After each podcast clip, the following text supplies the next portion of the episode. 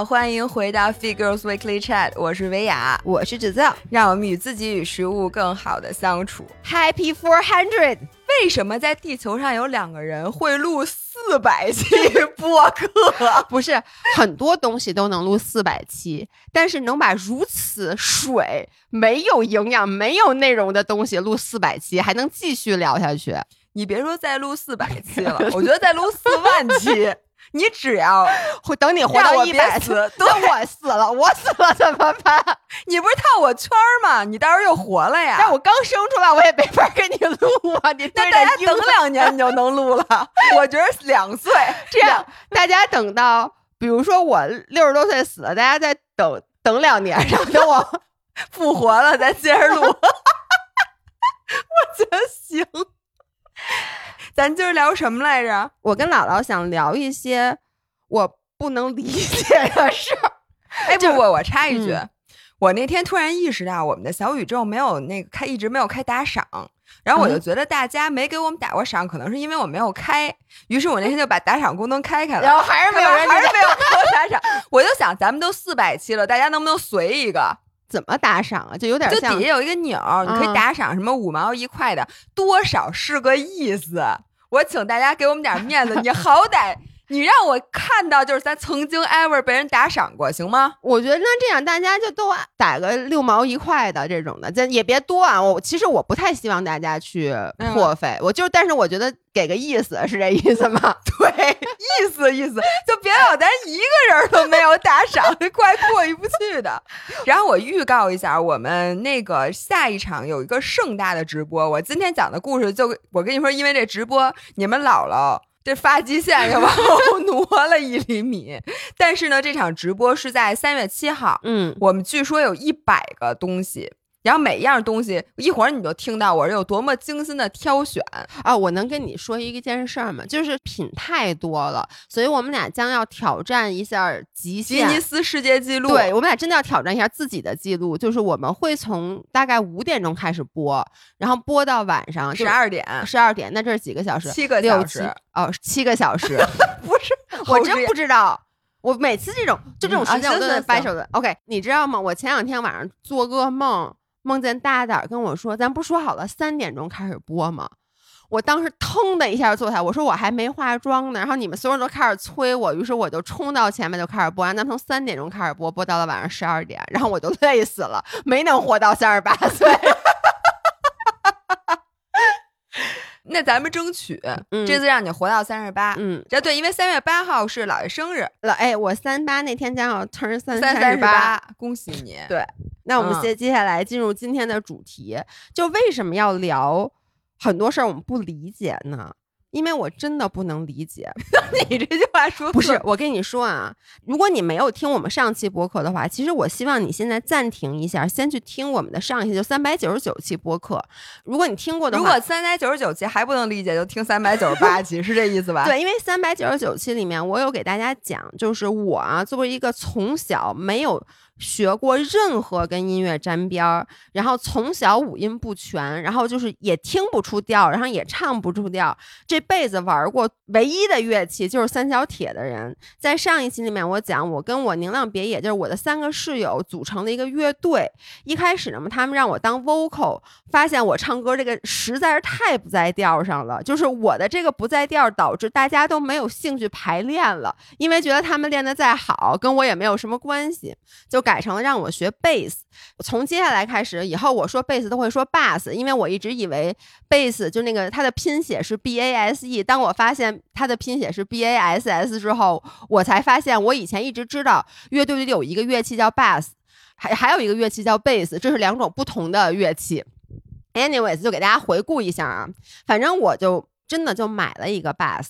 我能说我之前都不知道，你知道 bass 不插电没声儿吗？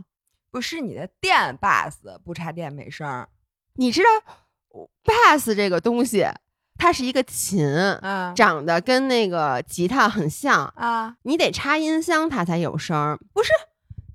我到底叫 bass 还是叫贝斯？我都 忘了。就是 bass 这个东西，嗯它应该有电的版本和不电的古典好像古的版本啊。对有古典的版本，对呀、但现在那电吉他你不插电，它也没声啊。那电子我不能琴不插电也没声儿啊？我不能理解，为什么呀？那它就得需要插，它是一个乐器，它凭什么不插电没声儿啊？那是电它有没有弦呢？不是，它是一个乐器。电子琴能理解吗？电子琴有琴键没有？有，那它是为什么不出声呢？因为不一样，因啊为电子琴吧，我就问你，弹棉花出不出声儿？在我的印象里，只要一个东西它有弦，嗯，你一拉嘚儿 就得那不对，那弦首先弦的材质，其次它为什么会嘚儿，是因为里边那糖儿，就是它里头那糖儿共振，它才有声，就跟回声，你你能懂吗？它那里头 有一个糖。你那里没糖儿啊。谁说我没糖儿呢呀？那电子琴是因为人家钢琴出声，是因为它那钢琴底下里头那东西它出声，不是因为那键出的声儿，你知道吧？你不知道？哦不知道，我以为是键出声呢。那里头有好多东西呢，你上面那一摁，它底下那片儿噔一下，它是底里头的声儿。哦，你觉得调音是调那键是吗？你没看啊人家都跑到那后边去？我能说三角钢琴那里头那机器盖子打开，那里头都是东西，你知道吧？我我刚才已经跟大家说过了，我从小长到大，我其实是没有见过钢琴的。对不起，我真的没见过钢琴。为什么我要见过钢琴呢？这也是你不理解的事儿是吗？就是为什么我没见过钢琴，还是为什么我要见钢琴？但我就不能理解它没声儿。好的，然后呢，我就把它买回来了。买回来以后呢，拿到这个贝斯的当天，因为你知道吗，我们家没有人玩过乐器，而我爸是一个工程师，我爸是搞电的。然后拿到那个，当时我的音箱还没到，然后我就开始在这个琴上找插销，我就发现没有插销。然后我和我爸就坐在那儿研究半天，就说，因为它只有这个 bass 它怎么出声呢？就它有一根线，但它明显上面是让你插音箱的。那嗯我当然能理解，就是说它插音箱是要出声的，但是我就因为音箱又不能给它反向供电，那它的电它的能量来自哪儿呢？它一定有个有个插销啊，找半天没找着。那它的能量来自哪儿呢？我我现在我不知道我说对不对啊，我 我的理解其实是就是 bass 这东西吧，如果它不插电，特别难听，就没有声儿，但它也有一些声儿，就发生那种噔，就那那种那种声音。就是弹弦，只要是弦就能发出的声音。你把两根线绷在那儿也出那种声音就是它只能啊出那种声儿。然后呢，它之所以能出那种好听的声音，就是说它从音箱里能传出声音来，是因为它那个有两个叫什么拾音器，在那个那个琴上面有两个东西。类似于磁铁那种，它能够接收到这个弦的共振，并且把它放大，所以它电所谓的这个电贝斯或者电吉他，它不是说这个东西得插上插销它才出声，而是说他的意思插电是插电音箱，我是这么理解的。那那那这这这东西不需要充电，那那感应器、那接收器它它是一块磁铁，它就是一块类似于磁铁的。磁铁能直接跟金音箱交流。不对，就是它没有，它是通过磁铁把那个共振的那个频率给传到这个音箱里面，所以它本身是不用那得一种特定的音箱对。哦当然了这我不知道。我不知道我说对不对，因为上一期大家已经说了，你们俩一个敢说，一个敢信，就是 站姐是吧？就这是我个人对这个乐器浅显的理解，因为我现在已经拥有这把 bass 两天了。是昨天我跟你说，我去博鳌机场接姥爷，姥爷，我从远处看，我说这人是哪一特墩布，对，就就真的是拿一墩布。我说这是干嘛呢？我一看他把他的 bass 包的上捆了好几件衣服，因为我的被子当时收到了以后，我发现他没有包。但是呢，我的室友跟我说：“老爷，你把一定要把你的乐器拿回宁浪别野，因为他们今天晚上也回来。他们说他们想在宁浪别野排练。小区的小礼堂里去排练。然后我就说，可是我没有包，于是我就拿了三件衣服、毛衣，把我的这个从头到尾 bass 捆就捆了起来，还加了蝴蝶结，你知道吗？丑奇丑无奇丑无比，嗯，特别像我小时候给老师带挂历，然后就是那种卷完了之后外面还包好多东西。我想问你嗯的 bass 没声儿，你排什么练啊？是这样的啊。首先，我是真心想要学好这个乐器的。学好 bass，一农买了一个音箱，过两天到。我觉得没有音箱不影响我训练，这就跟没有水不影响你在高铁上游泳，对不对？哦没有车不影响你就是凭空的画圆儿。花园儿，对，哦就是你是可以训练的，它没有声儿嘛。所以呢，我我干了两件事儿，一一个呢是我在学习乐理知识。我昨天在飞机上，我在上飞机之前，我下载了，我一点儿不夸张，我给你看我 iPad 下载了四十七个乐理知识的视频。然后我在飞机上就一直在看，我就真的特别不理解。我我想咱们有没有学这个音乐的五人儿？你们给我解释一下啊！我首先不理解的是，你知道吗？除了哆瑞咪发嗦，还有 C D C D E F G A B 啊，它对应的是哆瑞咪发嗦。我不明白了，哆瑞咪发嗦有哪点不好？就是你为什么还要给它起一个别的名字？就这不就是为了引起大家的 confuse 吗？就是比如说我跟你说，哎，哆，你你知道它是哆，那他跟你说 C，它还是哆，为什么呢？为什么要起两个名字？那为什么世界上有这么多不同的语言呢？对，这是原始遗留下来的嘛。啊，那你这这个是不是这是不这个是人人肯定发明。你看以前你音乐等于咪发嗦，那大家说 OK，然后说看到键盘了，说哦，它又叫 C D E F G A B，这是我第一不能理解的，就是我根本就对不上号。因为你知道我现在的问题是什么吗？我既不识简谱，也不识五线谱，也不识识哆来咪发嗦，也不识 C D E F G A B，所以。每一个东西我都要在脑，我跟你说，我给你形容一下这个东西在我脑海里的流程是什么样的啊？比如说，昨天晚上我在那儿跟我的那个电贝斯调音，我跟你说跟哪个垫背的？我在那儿调音，他比不如说是你都没音箱，你调什么音呢？不是啊，他虽然没声儿，我也给他调对了，因为我觉得这样我手感是不一样的。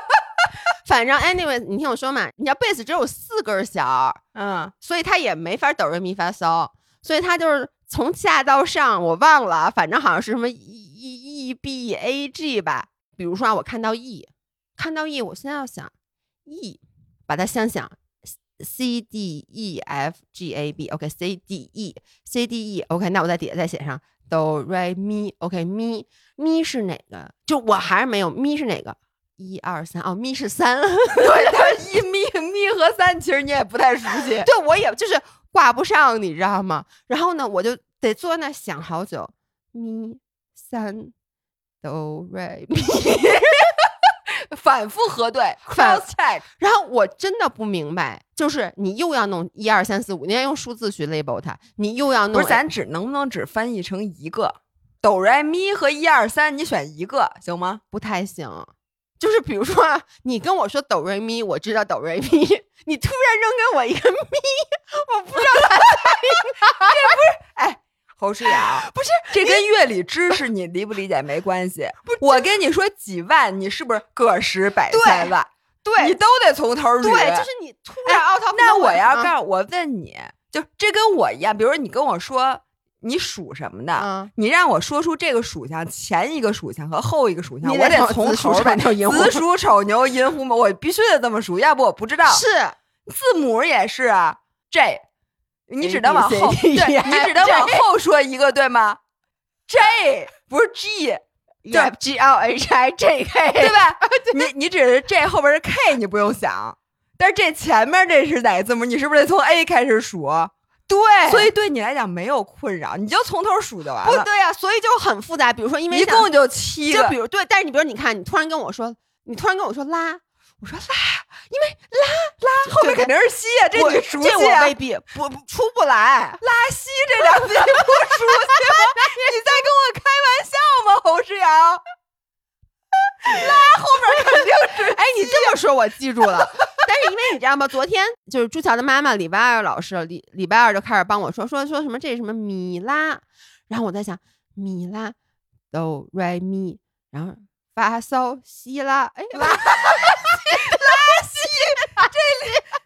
深深刻在你脑子里的字，你怎么能把它说反呢？后世阳，这又得去跟 C D E F G A B 去对一套。所以你知道，每一次你扔给我一个 random 的音符或者 random 的数字，我想把它给在我脑子里，为什么我要都想一遍，我才能全面的去理解这个东西到底是哪 个咪？这个咪是哪个咪？搜是哪个搜？对，因为你突然扔给我搜，我想。哆瑞咪发嗦，我想不到是五，先想到搜，然后想到五，然后推算出来它是五，从五再推算出来 A B C D E，然后是哦，这是 E，不是 A B C D E，是啊，不 C D E G，对对对，C D E，这是我第一个要吐槽的，就是为什么要给他这么多名儿，对吧？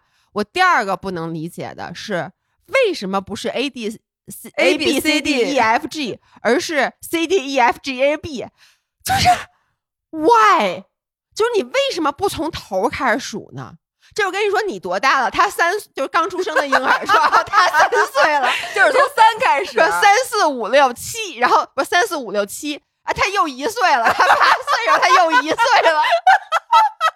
你说为什么呀？就我真的不能理解。我更抓狂的是，接下来就学一个，就叫什么 interval，就是那个全音和半音。为什么？不是每一个白键中间都镶一个黑键，就是为什么会有 两个人中间一黑的，仨里边又有一黑的，你们还有俩白的挨一块儿，而且就为什么呀？就是你半音是比全音高半度，对吧？高半度，对。那每一个全音是不是都有一个高半度的半音呢？好像不是吧？凭什么呀？什么全？对对对啊！什么全全半就。凭什么呀？我相信任何一个音它都有，因为你就想说，就跟只要一就有一点五，对，就是你不能说三完了以后没有三点五就不行，就是四，凭什么？那三点五很不公平啊，它也是存在的呀，所以我就不能理解它为什么，因为它一旦这么弄了，就变成七个白的，五个黑的，你这都是质数，它除都除不开，你知道吗？你还这样质数，你可以就。我就真的弄不明白。我觉得啊，首先我是一个很容易能理解别人、很容易能站在别人角度想问题的人。你自己说是不是？嗯，大家也知道，我这么一个有同理心的人，我就不能理解这件事儿。我我真的特别不，所以是他的问题。我觉得是他的问题。然后昨天晚上我那 bus 不是没声儿吗？但是呢，我在。B 站上那个下载那视频也是说，一开始就是你有没有声呢？你先给我练拨弦，你别管，你就右手练。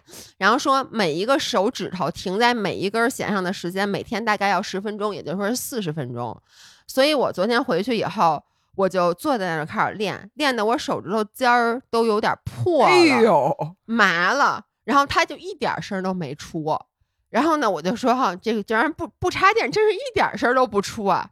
然后最后练完了以后，然后礼礼拜二进来了，然后就说帮我调音，调音以后，然后我们俩弄不明白，又给朱乔打电话，朱乔就说你为什么弹那儿啊？我说因为视频里让我弹那儿啊。他说就我把手搁在了那个琴，大家想象那个琴最尾巴的地方，因为最尾巴地方有块黑的东西，因为我看那个视频里说说什么可以把手指头就比如拇指放在拾音器，就是那个黑的那个片儿上。所以我就很自然的放在那儿了，但是我万万没想到说，它要拾音器有两个片儿，你应该放在前面那个黑片上，这样子你弹的其实才是那个琴的中间肚子的部分，而我的手一直在那个弦最末尾的那个位置，所以它才没有声儿，一点儿声儿都没有，因为我一直在弹琴的最末尾的地方，它引不起任何的共振。那可不是嘛，而是最硬的地方。所以你知道我手其实不应该那么疼，因为它，因为我一直在拨楞那尾巴，那尾巴特别特别硬，然后我又觉得它不应该一点声都不出，我又抠的很使劲，所以把手都给抠破了。我觉得让你谁给你出的主意让你学乐器？我想问你，他们说因为乐器总比唱歌好。你现在还是这么觉得吗？不这么觉得了，因为唱歌我可以凭感觉，唱歌你好歹出声儿，而且有时候我无法用我的歌声打动人，我可以用我的情感情绪打动人，但是那玩意儿我没法打动人，主要是你舍不得配一个音箱，配了配了配了，马上就到，这就是我最近特别不能理解的一件事，就是整个音乐这件事儿我不能理解。我觉得说的好，嗯，我最近不能理解的事儿，我我。其实吧，我真的不愿意老消费我的父母，嗯，就老说我父母的事儿。可是说实话，这不不不讲出来吧？我先说啊，我站齐老师，你讲吧。是这样的，嗯首先我先要给大家讲明白啊，就是我在万宁有一件事儿一直就是非常痛苦，就是万宁买不着好的酸奶，嗯，它那酸奶都是特别稀、特别难喝，反正就是各种没有那种希腊酸奶。对，就没有希腊酸奶。我早上就想吃希腊酸奶配我的 granola，就吃不上。嗯然后我因为我买了一个酸奶机，嗯我就把那个我就想这这个酸奶搁上我的好的乳源，它会不会变得好一些？因为我我觉得那个酸奶的难喝，主要是它调味儿调的不好。嗯于是我就拿那个难喝的酸奶，就重新做了一大波酸奶。第二天发现跟那个他妈妈一个味儿，基因的基因的裂，就是真的就是一模一样的味儿，我完全没有加糖，但是它还是齁甜，我不知道为什么。就是它那个菌种把那个奶弄的就是齁甜的。嗯到了，然后当时齐老师正好要去超市，我就跟齐老师说：“我说你啊，请你给我买三样东西。第一样东西呢是酸奶，我说酸奶呢你就买那种我小时候喝那种牛奶就是普通酸奶，嗯我跟你说掰的就四个那种，就掰的给我买一个就行。然后第二个呢，帮我买一桶牛奶。然后我妈就说你要什么样的牛奶？我说就是那种冷藏的，一桶一桶的。我说我要一个一升的牛奶，我特地怕它记不住，我还跟他强调，我说我要用这个牛奶做做酸奶做酸奶，所以我同时需要一个小罐的酸奶和一大桶牛奶。我说千万别买成乳酸菌。我说乳酸菌，因为它既不是牛奶，也不是酸奶，它既就没有办法做酸奶。嗯我妈说好，我说然后你再给我买一桶椰奶，那个椰奶是我要喝的，我就说记住了吗？三种奶，一种是酸奶，一种是牛奶，千万不要买益生菌。然后呢，还有一个椰奶。我能说，要是我，我已经现在开始 confuse 了。然后等他回来就骑车嘛，骑车回来的时候手里拿了一样东西，是一桶 益乳酸菌，就是只买了那一个是吗？对他没买小罐酸奶啊，我买了买了买了，不，反正他回来走向我的时候，嗯手里就拿了一个乳酸菌。你记得我在一个小时之前跟他说什么吗？我说千万别买乳酸菌。然后在一个小时之后，我妈拿一个乳酸菌，然后哐叽把我桌子上一放，我当时已经准备生气了。嗯，我这意思就是，我就说千万别买乳酸菌，你就给我买一乳酸菌是什么意思？结果呢，我就说妈，这是乳酸菌。齐老师说啊，说这不是牛奶吗？我说妈妈，这不是牛奶，你看到它上写的乳酸菌三个字儿。我妈说，那我哪儿看得见啊？然后于是你听啊，你现在不要着急炸着我。嗯我妈第一句话是：“那我哪儿看得见啊？”于是呢，我的话就是：你如果没有戴眼镜，你可以问问人家服务员，这个是不是牛奶，对吗？我妈说：“那我觉得它就是牛奶呀、我干嘛问啊？”嗯，我说：“可是它不是牛奶呀、那我不知道、我啊。妈说：“对呀、那我不知道啊。啊我说：“对，你要不就是戴上眼镜儿，你看看它是不是牛奶；你要不然就问问人家不是不是我要是。知道，要是我当时不确定，我我不就问，但我确定啊，所以我才就直接买了呀。问题是你为什么会确定一个乳酸菌是牛奶？因为它就是牛奶啊。什么玩意儿？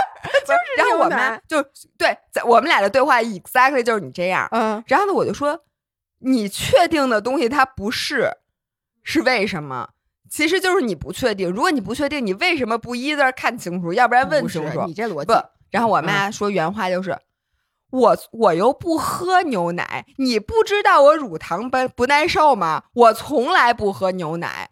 然后我就在想，你现在跟我 说一句这个话什么意思？然后我妈又补充了一句：第二，我也不爱喝酸奶，嗯，就是我肯定买不对。你为什么让我去买啊？我为什么让你去买？你之前也没跟我说你买不对呀、就你你能理解？我妈就站在那儿给我详细的解解释了一下。第一，嗯我从来不喝牛奶；第二，我不爱喝酸奶，你又不是不知道，所以我买不对是很正常的。我就一脸懵逼的看着齐老师说：“这跟你买错了有什么关系吗？”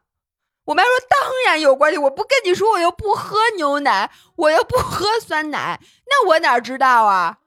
我说：“你不知道，第一你可以看，你要看不见你可以问。你俩车轱辘话来回其他说我干嘛看呀？我就是看不见，我就是没戴眼镜。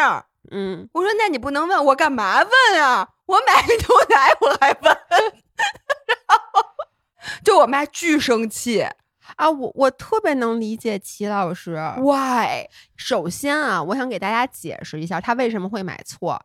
就昨天姥姥把这事儿讲给我的，他话还没说完，我就说哦，是不是卡式那个？对，就是这事儿绝对不赖齐老师。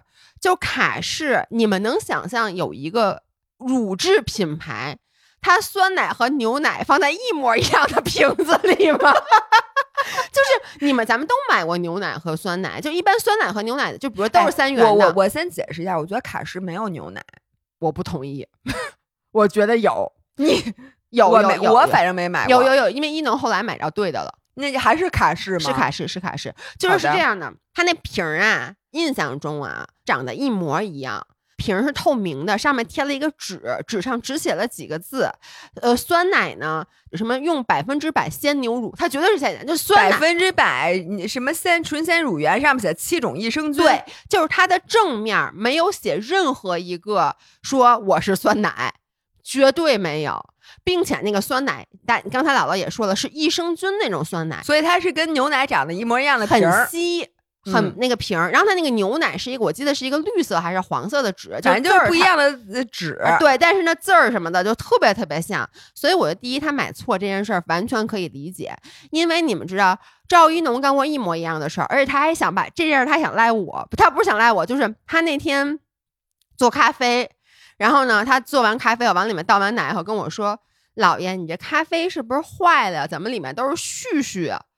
我当时说，因为我刚做完一杯咖啡，我说我咖啡没事儿。我过去一看，他就是买了那个凯氏那个奶，然后他以为是牛奶，他直接倒在了他的咖啡里，然后他怪我咖啡坏了，说我的咖啡里面都是絮絮，明明是他的乳酸菌里面都是絮絮，所以这个我非常能理解，这是第一。第二，我来给你强调一下逻辑啊，齐老说的一点都没错。就是如果我买一东西，比如说这个包，你让我去帮你买一包，你说你帮我买一绿包，我当时看这色儿，它又有点像绿的，有点像蓝的，我不确定。这个时候我会问一下，我说您好，这是绿的还是蓝的？但是我色盲，我看它它是一个绿的，呃，它是一蓝包，让我看它我就觉得它是绿的，所以我不会想到去跟人确认，因为在我心里它就是绿的。然后我买回来，你跟我说这是蓝的。但问题是你明明知道张维雅，你老说我蓝绿不分，你还指派我去买一个绿包，你说这是谁的问题？这是你的问题。你这么一说，有点把我绕进去了，你知道吗？你经常犯这种错误，你每次，你下一次啊，再跟你的员工、再跟你的合伙人、再跟你的老母亲发脾气之前，就比如你让我们干一件事儿，我们没干好，你先想想这件事儿应该我干吗？是不是应该你自己干呢？你怎么着？你想一想，应该我干就可以遮掩你干错了的。不是问题就是，我觉得我没有干错，在齐老师哎眼里，他买的就是一瓶牛奶。是我知道，问题是你现在明摆着，你把它翻过来，上面写着乳酸菌仨字儿，那大字儿他能看见。不，但问题是我跟你说，那个奶它后面那仨字儿它是冲后的，你怎么能分清它的前后呢？你拿一瓶儿，你不不能倒它。摆对，但它摆在那儿，因为你买牛奶的时候也是它摆在那儿，那一排前面都写的是什么百分之百纯牛乳，那你你也不会觉得它的质地是，但是如果啊，就比如说你托付我买一个东西，嗯，我买错了，我给你，你说哟，那这不是你的第一反应是不是哟？那我买错了，是不是应该是这话？我之前刚跟哥哥在一起的时候，我让他去给我买苹果，他买回来的是梨。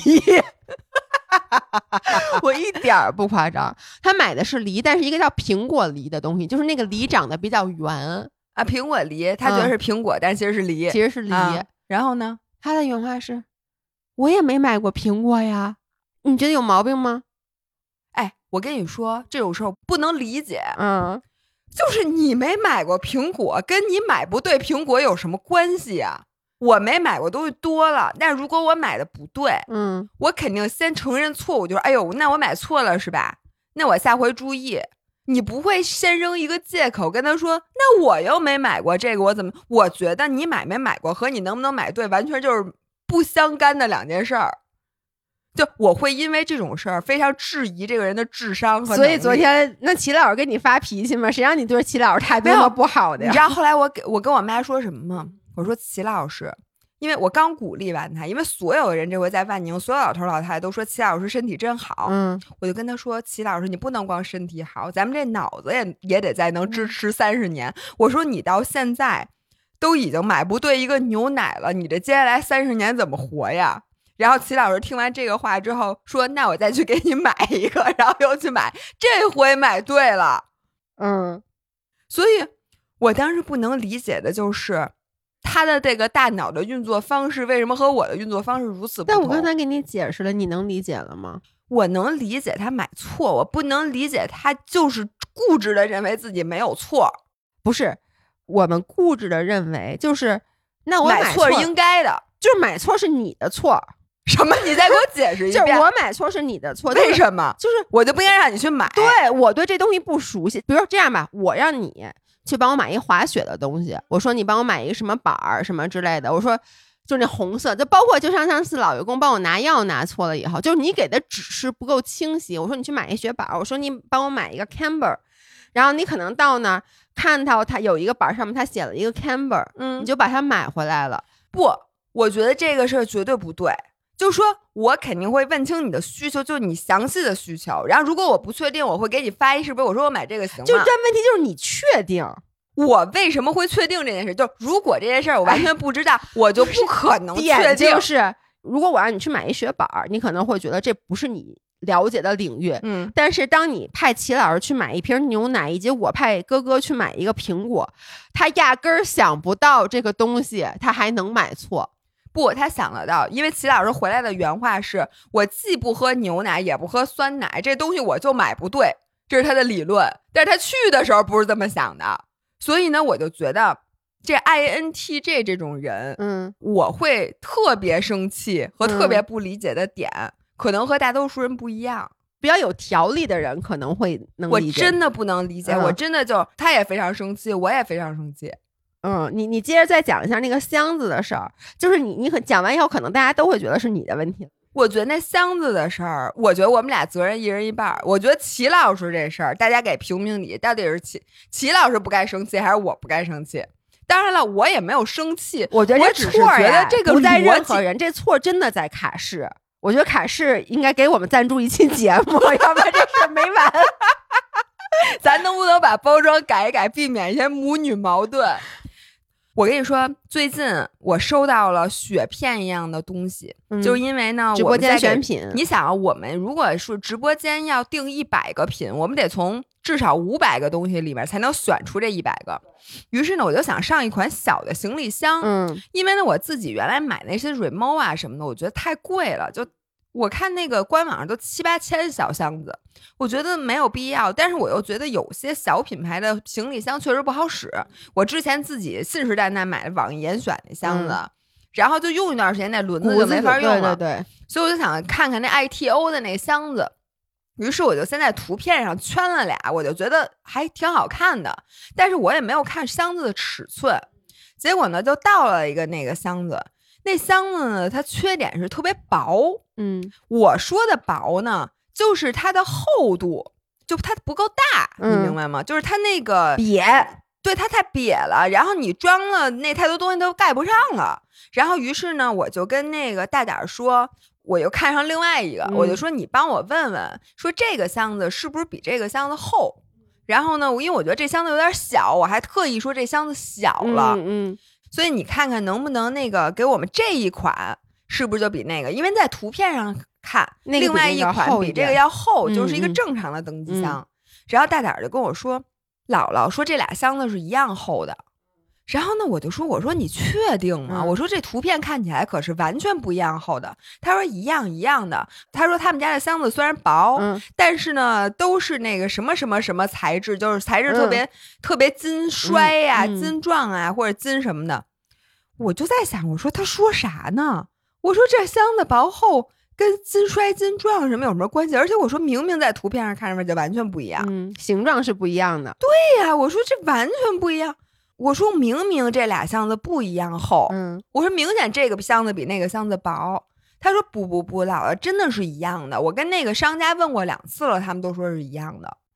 然后于是我就坐在那儿莫名其妙，我说难道这图片配错了什么的？然后我又去那个他们人官网上看看看着，我说明明不一样，这尺寸上写着不一样了，我就把那个圈给大胆儿，我说你看这俩箱子不一样厚。大胆儿跟我说一样的，姥姥真的是一样的。我们俩这对话进行了得有半个多小时，然后我突然一下反应过来，我说的薄厚是这个箱子的长宽高的嗯那个高度，嗯，但是大胆儿说的薄厚是那个箱子的材质的薄嗯厚。我说原来就是两个人对箱子薄厚的理解能有如此大的偏差，我从来没想过。就是我跟你说这箱子太薄了，然后我说这明显小，你能理解成这箱子的材料太薄了。然后我跟你说这个箱子明显比那箱子薄，这个箱子明显比这箱子厚的时候，你会觉得我说的是它的用嗯料。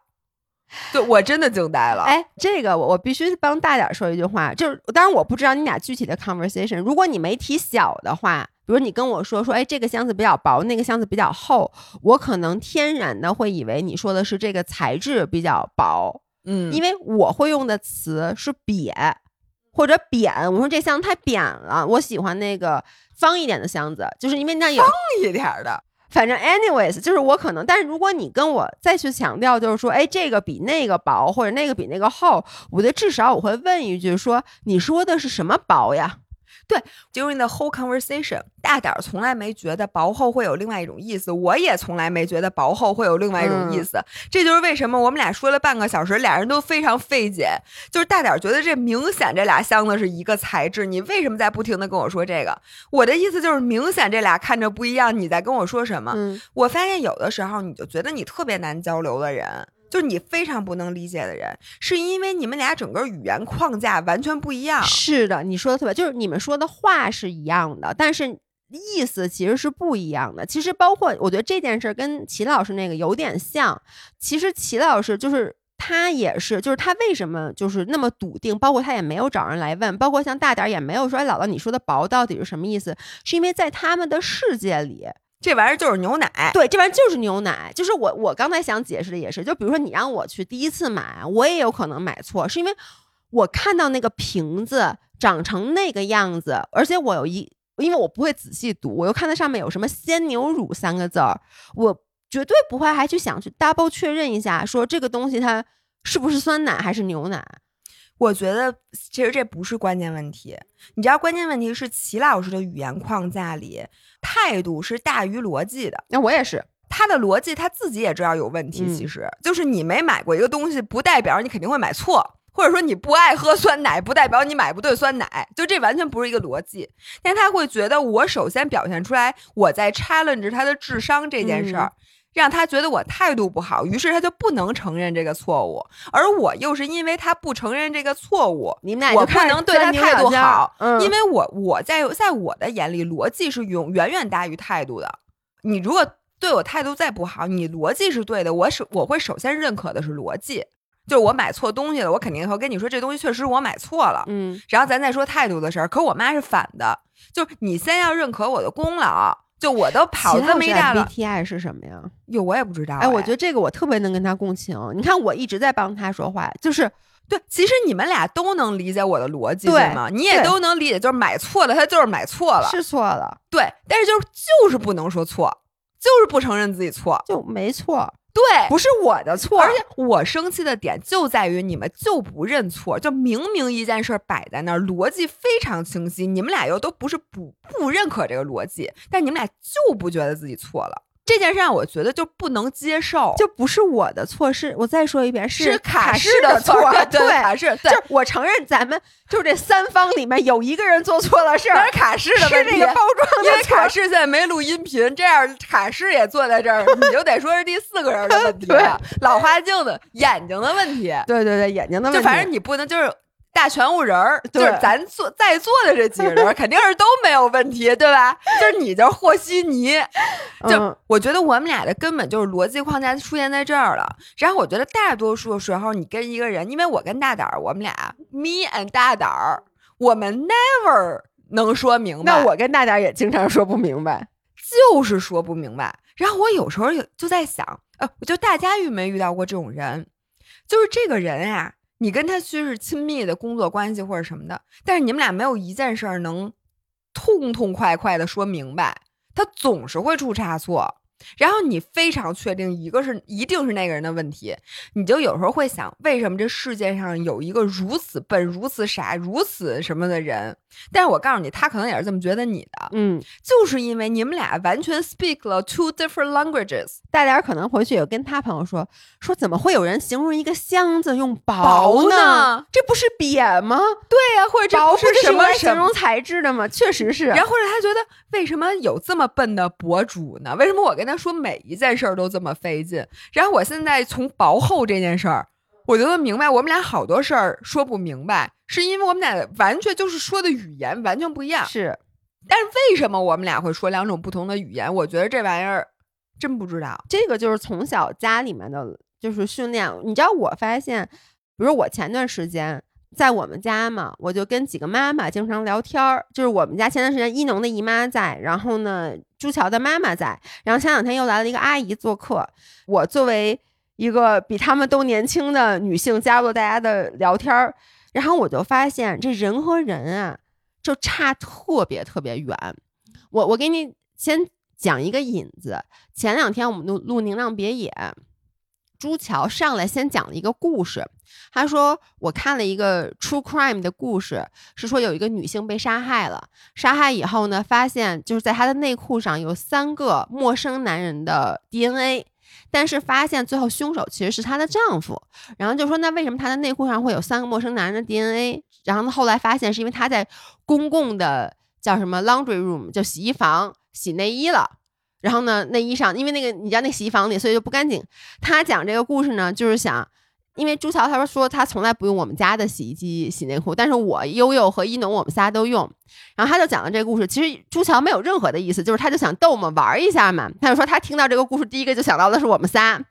结果留言区大家 almost 吵了起来啊，就是因为因为朱乔讲完这故事以后，因为我们之间的关系就从来不会因为这种事儿。而不高兴。朱晓讲完以后，一农和悠悠都表示啊，说哎呦，说我就无法想象，说那以后我也不用洗衣机洗了。然后我就当时就说，我说洗衣机洗的永远比人手洗的干净，因为很多就是什么报告，我我印象中啊，我看过一些报告都说，就洗衣机是洗的比人手干净的。这件事就把结束了。结果评论区真的大家就这件事儿到底该不该用洗衣机洗内裤，争论的不可开交。而且大家最后都有点说急了，就有的就开始说，就是就坚持用洗衣机洗洗的人，就是说用手洗的人就是那种思想老旧，就没有不不懂得科学。然后那些人就说啊，你觉得干净什么？大家说什么是卖洗衣机的品牌做的这个广告，说是拿洗衣机洗的干净吧？就大家真的开始，甚至开始互相攻击，你知道吗？就是说拿拿洗衣机洗的人脏。所以我觉得这个真的就是可能你从小。根深蒂固的教育背景也好，你的经历也好，就造成了你刚才你说的，就是整个你的逻辑是不一样的。哎，我前两天碰一个，我们录自习室，我们讲了一期就关于网球，哎，是关于网球那期还是关于 ChatGPT 的？我忘了。就是说完了之后，结尾我就说我最近那个特迷上了那个中医，我就说看那经典中医启蒙，然后我说最近还找大师给我算命，嗯，什么的。结果呢，就有一个人的评论就无比的难听，在那评论区说，维亚在那个本期节目的前五十分钟就正题里面就是头头是道讲科学讲研究，然后最后你跟我说你信中医和玄学，嗯，说我简直就是太颠覆，你怎么会信这种东西？结果底下就有人跟他吵。说你怎么知道中医和玄学就不是科学呢？或者怎么怎么着？那个人就说，因为所有不能循证的、没有循证系统的等等等等等等，它就不能算科学。然后也是，就跟你那洗衣机到底应不应该洗洗内裤，或者还有一个，我记得之前还有说月经期到底能不能运动，你记得吗？底下大家吵的简直都觉得都快杀人了那种，就底下好多好多条，大家都在站队那种吵。然后我觉得是什么呢？有的人就在保护自己的领地，就是因为你的大脑，你不喜欢任何不安全的想法。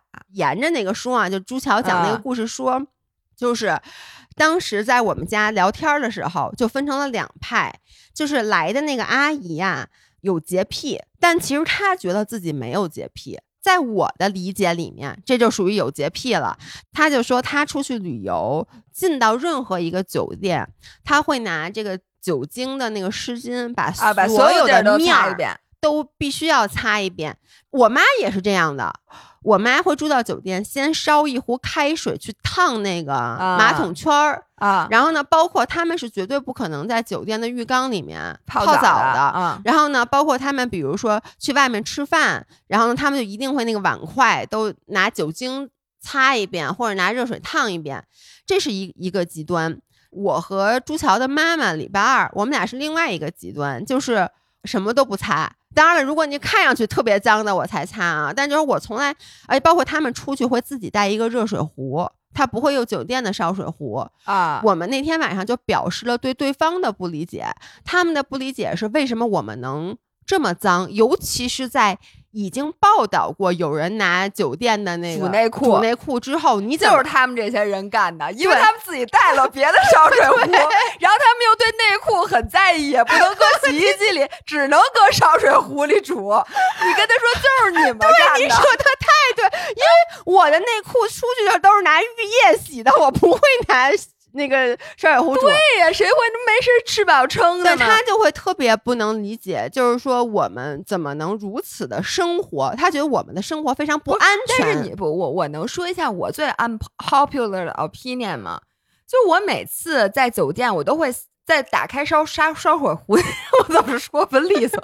烧水壶那一刹那，我都会想，这个烧水壶可能是人家煮过内裤的，但是我用我很强的逻辑在想，你煮内裤是不是为了让内裤特别特别干净？对呀、而且你内裤和你的嘴，你就说哪儿干净，这是不是都需要干净？那为什么内裤干净了，我不能喝水呢？那我能不能？我跟你的逻辑类似，我那天跟那个阿姨说的就是，因为水已经烧开了，它已经消毒了。内裤煮它不就是为了让它干净吗？对也不是让水就是你就想，比如说这个壶煮完了内裤，它再烧过一次水，它是不是就把嗯那内裤一就是对又消毒了呢？就是内裤现在也一百分了，我喝的水也一百分，有什么毛病吗？我我真的就是是我想问，比如说我用水去洗苹果，对吧？然后苹果干净了，我能吃，那个水我为什么不能喝呢？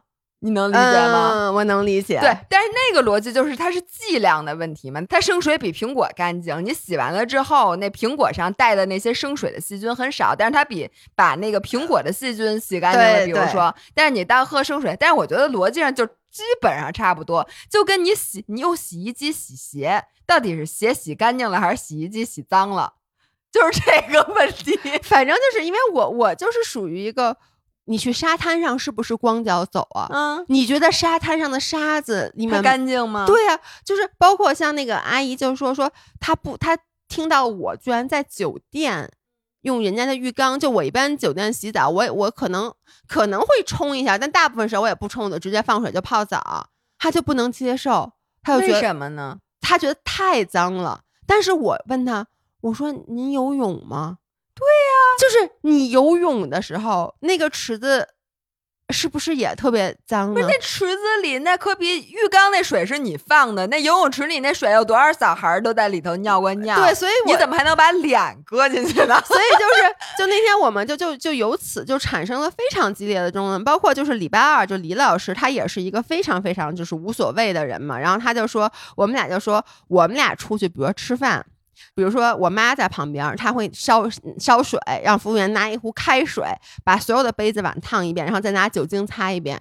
然后她要给我弄的时候，我都说你别管我，不要擦不要给我弄。对，不要给我弄。我妈老觉得我特别不可理喻，但是我就说，你把你这碗弄那么脏，那人家盛菜那盘子呢？你也说，哎，你把每一个给我盛菜的盘子你都拿出来，先让我拿热水烫一遍吗？我觉得呀，就这种事儿，我现在就是观点就是，你让我起来弄，我肯定不弄。对，但是你要给我，弄，我也不会说你别管我，你就给我弄。